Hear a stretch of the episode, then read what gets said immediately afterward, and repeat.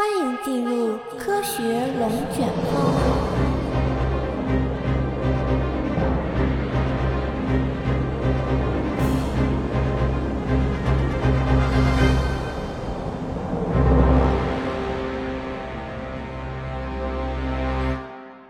动物并不像绿色植物那样，能够利用阳光进行光合作用，自身合成能量来维持生命活动。那么，阳光对于动物来说，是不是就无关紧要了呢？大家好，我是小叶，欢迎来到科学龙卷风。我们经常会听到老一辈的人说，买房租房的时候一定要选择朝阳的，难道只是为了晒衣服方便吗？今天我们从营养健康的角度来聊一聊朝阳对于我们人类身体的影响。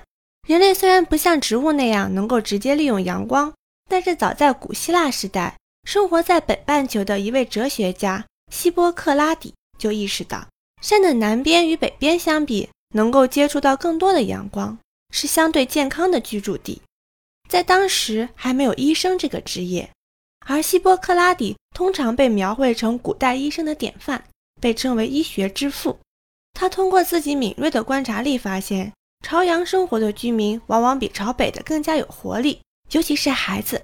生活在朝北家庭的孩子经常会出现驼背、鸡胸和罗圈腿的现象，这些症状其实就是现代科学所描述的佝偻病。不过可惜的是，一直到了大约两千多年后，科学家们才再次意识到阳光与佝偻病是有着联系的。十九世纪早期，在波兰，生物化学家斯尼亚代基注意到，生活在农场的孩子几乎没有佝偻病的病例。而与之形成鲜明对比的是，生活在华沙市的孩子们，佝偻病的发病率极高。一般来说，生活在城市中的孩子们往往家庭条件更加富裕，生活水平应该更加好才对。但是如此高的佝偻病发病率，让斯基亚代基觉得，是不是有别的因素与佝偻病相关联？他推测，城市与农村的儿童除了生活条件不同以外，其次就是接触到阳光的时间长短不同。城市的孩子一般都在室内活动，生活在农村地区的儿童大部分时间都在农场玩耍，充分的接触到阳光，从而防止他们患上佝偻病。一八九零年，一位英国传教士和流行病学家西奥多·帕尔姆在旅行中也注意到，生活在赤道国家的儿童几乎没有患上过佝偻病的。这一发现促使他立刻写信给世界各地负责医疗的传教士。询问他们所在地区的儿童是否患有佝偻病，最终他把佝偻病发病率的地理差异归因于阳光照射的不同。可惜的是，斯尼亚代基和帕尔姆的观点在当时并没有引起广泛的重视。直到1918年，一项歪打正着的实验使得佝偻病的真正原因慢慢的浮出了水面。这项实验是由爱德华梅兰比爵士开展的，在当时。科学家们对食物中的脂溶性成分非常感兴趣，因为已经有种种迹象表明，这种脂溶性成分可以治疗夜盲症。而生物化学家麦克勒姆也给这个脂溶性成分起了一个炫酷的名字，叫做脂溶性 A。如果还不清楚这段故事的听众，可以收听一下我们之前关于维生素 A 的两期节目。梅兰比爵士起初想在狗身上验证不同食物的脂溶性 A。对于夜盲症的治疗效果，于是他把许多条狗关在室内，远离阳光，并给它们喂食完全由燕麦组成的食物。令梅兰比爵士意想不到的是，缺乏阳光和只吃燕麦片，并没有引起狗狗们的夜盲症，反而导致了它们的四肢弯曲，不能站立。这正是佝偻病的病症。但是神奇的是，这些病症居然也能通过喂食鱼肝油数月之后完全消失。为了验证实验结果的可靠性，麦兰比爵士对这个实验重复进行了一百多次，都获得了一样的结果。当时麦克勒姆得知自己命名的脂溶性 A 除了预防夜盲症，居然还有治疗佝偻病的效果。于是，在接下来的几年里，他利用鳕鱼肝提取脂溶性甘油，对其中的成分做了更加深入的分析。麦克勒姆想知道。鱼肝油在加热后是否还保留着它对佝偻病和夜盲症的治疗效果？在一系列的实验中，麦克勒姆的团队发现，经过加热和氧化处理后的鱼肝油仍然能够预防佝偻病，但是不能预防夜盲症。这使得他们得出结论：鱼肝油中至少存在着两种不同活性的化合物。于是，麦克勒姆一直关注的脂溶性 A 也不得不被再次细分。在加热和氧化作用下被破坏的化合物被命名为维生素 A，而鱼肝油中耐热的成分被命名为维生素 D。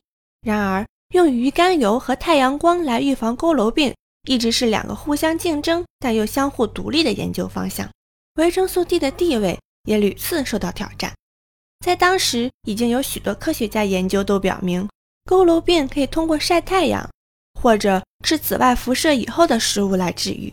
根本不需要用到什么鱼肝油，也不用特意服用维生素 D。那么，维生素 D 还能被称为是对生命至关重要的营养素吗？这个争论一直持续到了1928年，一位高手的出现，将太阳光与维生素 D 这两条明显毫无相干的实验联系了起来。这位高手就是1928年的诺贝尔化学奖得主阿道夫·温道斯。温道斯是一名化学家。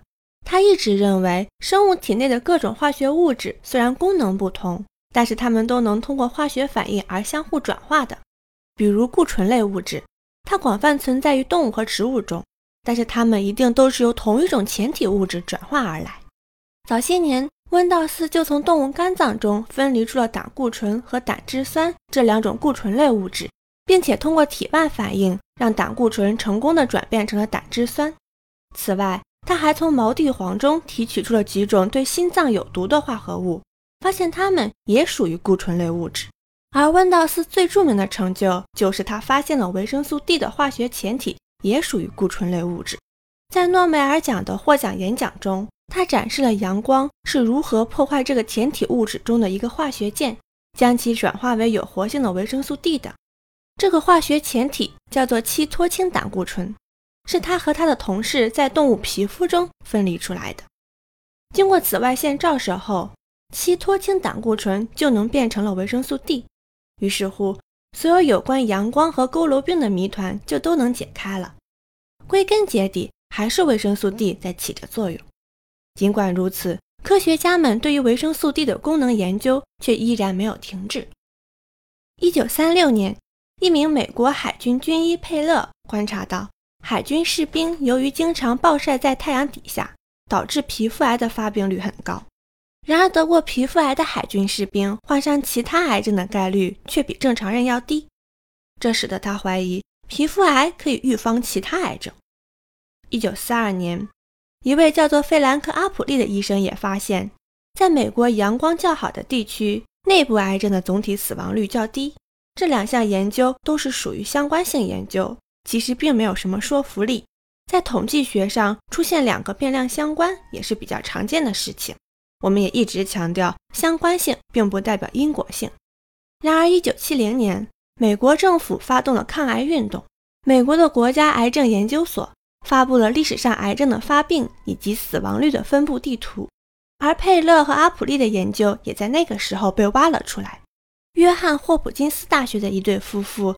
塞德里克·加兰和弗兰克·加兰在充分研究了前人的工作后，打算深入挖掘阳光和癌症的关系。两位加兰博士发现，美国的结肠癌死亡率与纬度有很强的相关性。东北部和北部的死亡率比南部和西南部要高得多。这一现象使得他们猜测，阳光在一定程度上确实可以预防人类的癌症。而阳光对人体直接的影响就是血清维生素 D 的含量。维生素 D 是否也是这一谜题的最终答案呢？在两位加兰博士的论文发表之前，维生素 D 从来没有作为一种可以预防人类癌症的化合物被提出过。认为癌症可能是由于缺乏维生素 D 而引起的这种想法，与主流意识形态大相径庭。为了验证他们的猜想。加兰夫妇随后对一千九百五十四名男性志愿者进行了十九年的追踪调查，结果表明，每天摄入至少一百五十国际单位维生素 D 的志愿者，患大肠癌的风险只有摄入较少的男性的一半。在这之后，美国癌症研究机构也专门针对女性的大肠癌发病率进行了一项更大的临床实验，样本空间超过六万名妇女，也获得了相似的结果。该研究于2006年发表在了《新英格兰医学杂志》上。自那以后，维生素 D 预防癌症的临床研究那更是层出不穷。如果我们以维生素 D 和癌症为关键词去搜索相关论文，就像我国的万病之药茶叶一样，可以找到很多很多，比如抗肾癌、肺癌、卵巢癌、子宫内膜癌等等。那么维生素 D 预防癌症的功效是不是就实锤了呢？其实我想告诉大家的是，作为一般群众，与其选择的相信某一位专家或者某一项研究中的观点。不如选择相信科学共同体的观点，因为后者是一个专家群体，是多位专家共同得出的结论。关于维生素 D 与癌症的关系，美国癌症研究机构是这样认为的：综合起来，现在的数据不够全面，无法确定服用维生素 D 是否可以预防癌症。为了充分了解维生素 D 对癌症和其他健康结果的影响，需要进行新的随机实验。然而，其他尚未解决的问题还有很多，包括何时开始服用维生素 D，以及服用多长时间才能看到潜在的益处。因此，关于维生素 D 和癌症的下一个重要的历史篇章，仍然有待全世界的生命科学家们来撰写。而我也十分期待科学家们为我们带来更多的新知。好啦，以上就是本期科学龙卷风的全部内容，感谢您的收听，我们下期见。